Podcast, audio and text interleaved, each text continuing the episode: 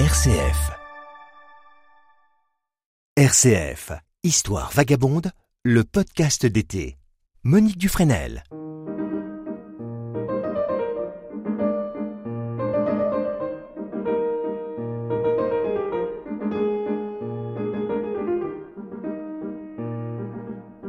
Bonjour à tous et bienvenue sur le podcast Histoire vagabonde en Nouvelle-Aquitaine. Je suis Monique Dufresnel et dans ce premier épisode de la série consacrée aux reines et favorites originaires de cette région, je vous propose de découvrir aujourd'hui la vie de celle qui est l'une de ses plus illustres représentantes, Aliénor d'Aquitaine. Mais justement, qui était-elle réellement et pourquoi a-t-elle autant marqué non seulement l'histoire de l'Aquitaine, mais aussi celle de la France et de l'Angleterre? RCF, Histoire vagabonde. Monique Dufresnel. Il faut remonter au XIIe siècle. Elle naît en 1122 et reçoit une éducation parfaite à la cour raffinée du duc d'Aquitaine Guillaume X. En tant qu'aînée de deux filles, elle est l'unique héritière du duché après la mort de son jeune frère Guillaume Aigret en 1130. Son père, qui rêvait pour elle d'un destin de reine, décide de la marier avec le fils du roi de France, le futur Louis VII. Elle a 15 ans, elle est belle, intelligente et très cultivée.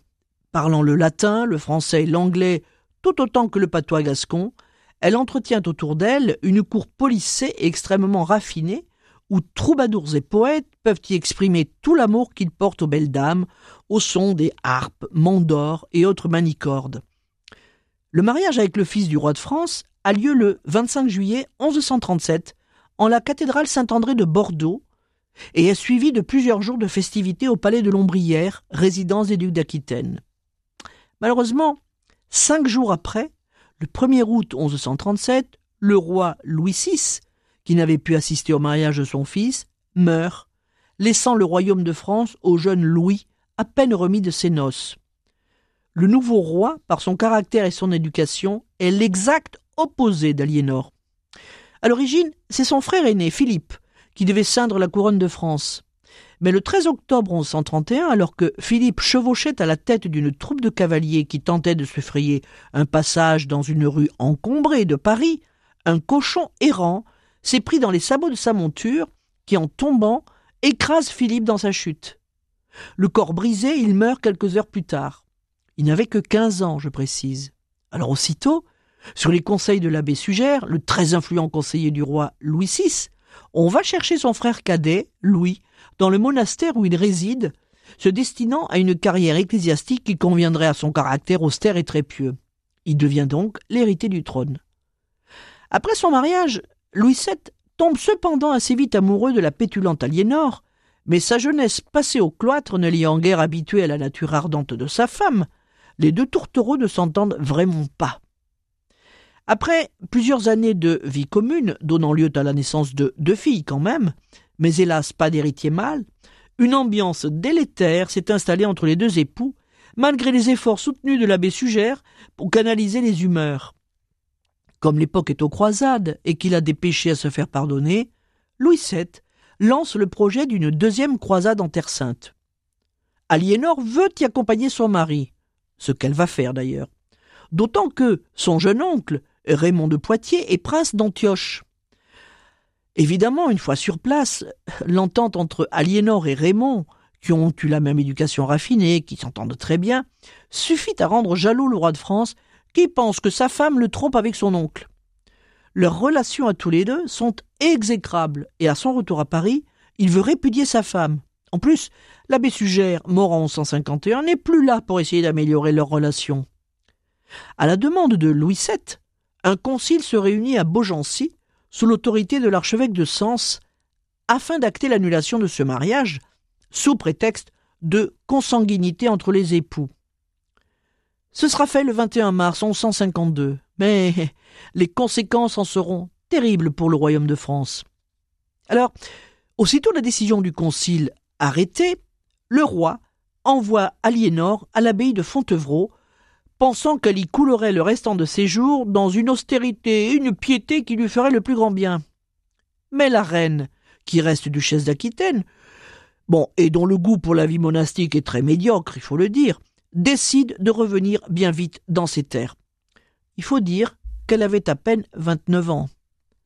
Le 18 mai 1152, soit huit semaines après la déclaration de nullité de son mariage avec Louis VII, Aliénor convole en juste noces à Poitiers avec Henri Plantagenet, comte du Maine, comte d'Anjou et duc de Normandie, rencontré par hasard au château d'Angers et qui lui plaît bien.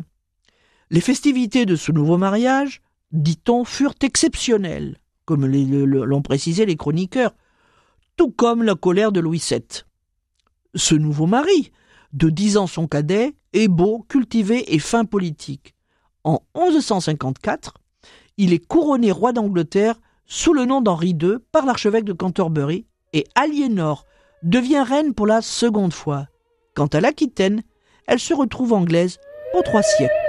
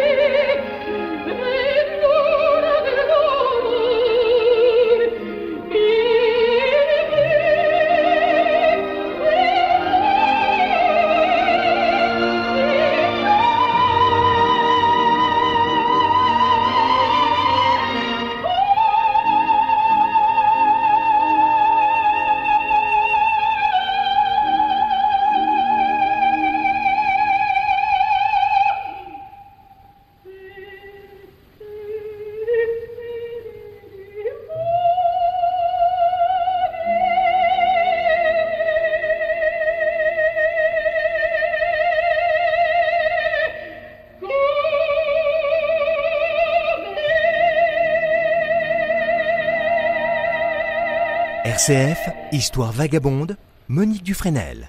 Nous venons d'entendre Vici d'arte et Vici d'amor, je vis d'art, je vis d'amour, chanté par la grande Maria Callas, cet air fameux de Tosca, l'opéra Tosca de Giacomo Puccini, acte 2, qui a été enregistré à l'Opéra de Londres à Covent Garden en 1964. Cela aurait pu être une devise d'Aliénor, du moins dans sa jeunesse.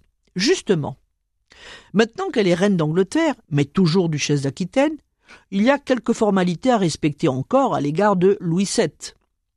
Et sur les conseils avisés du grand chancelier anglais Thomas Becket, le couple royal, vassal du roi de France pour cette terres continentales, vient lui rendre hommage en 1156 à Paris.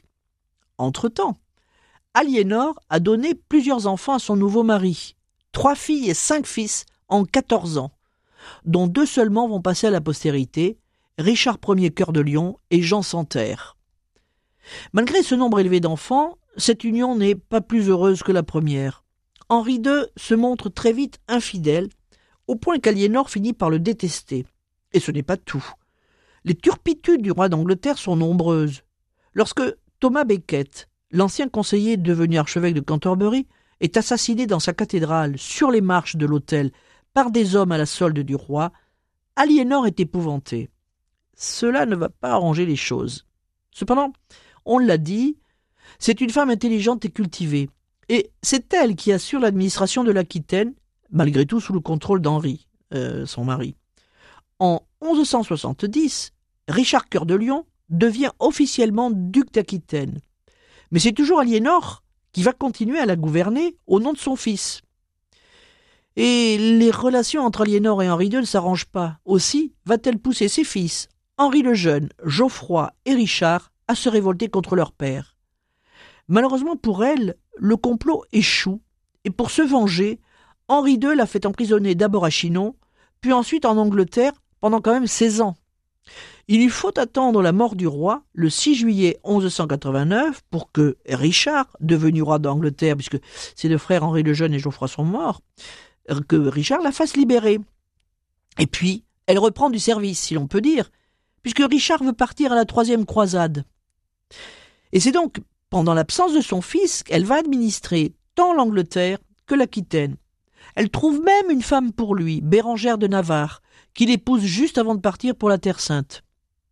Et lorsqu'à son retour de cette troisième croisade, donc, il est fait prisonnier par le duc d'Autriche, c'est encore elle, Aliénor, qui va se démener pour rassembler l'énorme rançon exigée pour sa libération. La rançon était de cent mille marques d'argent, c'est considéré à peu près comme deux fois le budget de la cour d'Angleterre. Mais euh, Aliénor va quand même garder un œil aussi sur son dernier fils, Jean Santerre, prêt à déposséder Richard de son trône. Et quand le cœur de lion revient enfin en 1194, elle a tout de même 72 ans.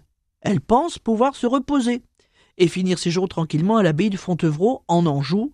Mais en avril 1199, Richard Cœur de Lion est blessé à mort devant les murailles de Chalut en Limousin. Elle quitte Fontevraud pour se rendre au chevet de son fils, qui rend son dernier soupir dans ses bras, le 6 avril 1199. Alors il lui reste un dernier fils, Jean Santerre, qui devient roi.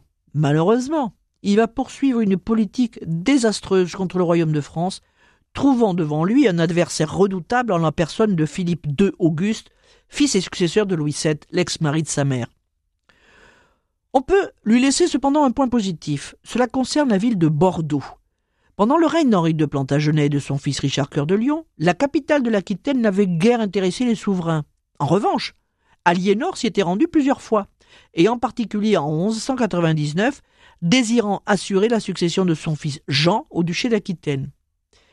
À la prière des habitants de la ville, qui lui demandaient d'abolir, je cite, certaines impositions mauvaises, inouïes et injustes, plaintes éternelles des contribuables, et après quelques temporisations, elle accorde toutes les libertés et coutumes qui seront ensuite confirmées par le roi Jean, qui avait bien besoin de la fidélité des Bordelais. Parmi les droits octroyés figure la suppression des taxes sur les exportations, en particulier sur le vin, qui devait ouvrir le territoire anglais aux marchands gascons. Depuis cette date, les Anglais ont pris goût à ce breuvage et figurent encore parmi les plus gros importateurs. Aliénor meurt à Poitiers le 31 mars 1204 à l'âge exceptionnel de 82 ans et est inhumée dans l'abbaye de Fontevraud où elle repose toujours. On peut y voir son gisant polychrome qui tient un livre tout un symbole pour cette femme exceptionnelle qui a brillé tout au long du XIIe siècle.